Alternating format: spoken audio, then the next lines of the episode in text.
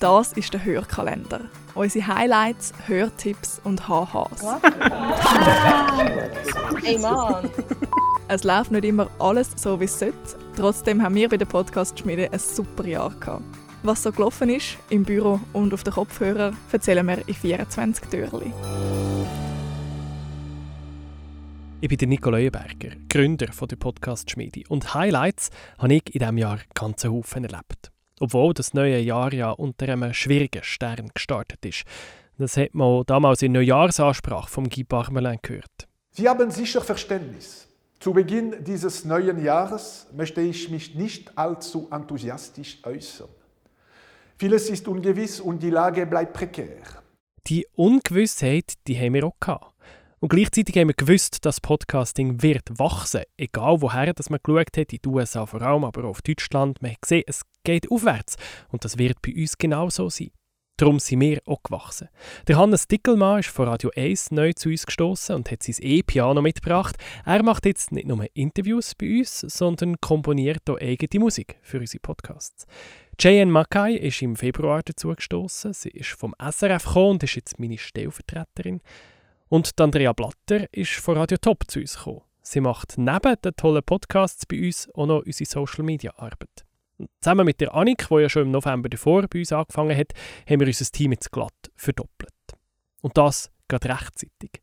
Sobald nämlich im Frühling die Corona-Impfung angekündigt wurde und die Firmen das Gefühl hatten, hey, jetzt bekommen wir die Sache in den Griff über, ja, wäre es doch nur so einfach gewesen. Aber ja, dort ist die Nachfrage nach Unternehmenspodcasts richtig explodiert. Die Firmen haben sich wieder etwas getraut und sie wollten das neue Format kennenlernen. Und wir durften helfen. Der Schweizerischen Herzstiftung haben wir geholfen, der Rheuma-Liga, der Migro oder im Kanton Zürich. Für die Stadt Winterthur haben wir sogar zum ersten Mal überhaupt ein Hörspiel kreiert. Winterthur 2040 macht hörbar, wie das unsere Stadt in 20 Jahren tönt. Hey, alles klar bei dir?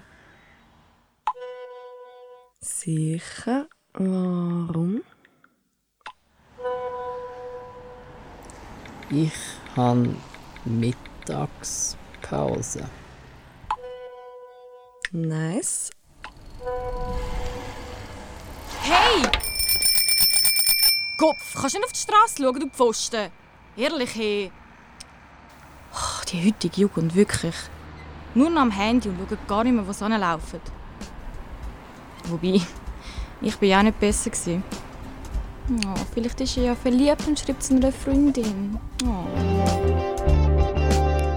Siehst, darum sollte man nicht auf das Handy schauen, sondern auf die Straße und dabei einen Podcast hören. Oder in einem Live-Audio-Event mit anderen Leuten diskutieren.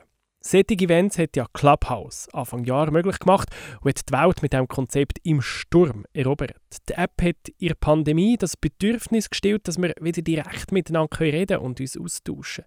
Ein riesen Hype ist losgegangen wo dann auch fast gleich schnell wieder verflogen ist. Trotzdem hat auch Spotify eine Clubhouse-Konkurrenz gekauft, Twitter hat mit Live-Audio angefangen zu experimentieren, Facebook hat es endlich möglich gemacht, dass man Podcasts einbinden kann, obwohl es diese Features immer noch nicht ganz bis in die Schweiz geschafft haben. Und All das hat die Sichtbarkeit von Podcasts massiv verbessert und die Hörerzahlen in die Höhe gedrückt. Mittlerweile hören in der Schweiz 60% der jungen Zielgruppe mindestens einmal im Monat einen Podcast und die Zahlen sind aus dem Jahrbuch Qualität der Medien 20. Das ist auch schon fast wieder ein Jahr her. Seitdem sind sicher noch mehr geworden. Und was bringt euch das neue Jahr? Ja, da bin ich auch gespannt. Im letzten Türli, im 24. da wage ich ein paar Prognosen für nächstes Jahr. Bis dahin wünsche ich jetzt viel Vergnügen mit den Hörtipps, den Highlights und den HHs von unserem Team. Einschalten, abschalten, lachen, hören und lernen. Das war unser Jahr. Die Podcast-Schmiede wünscht eine klangvolle Adventszeit. Wir hören uns.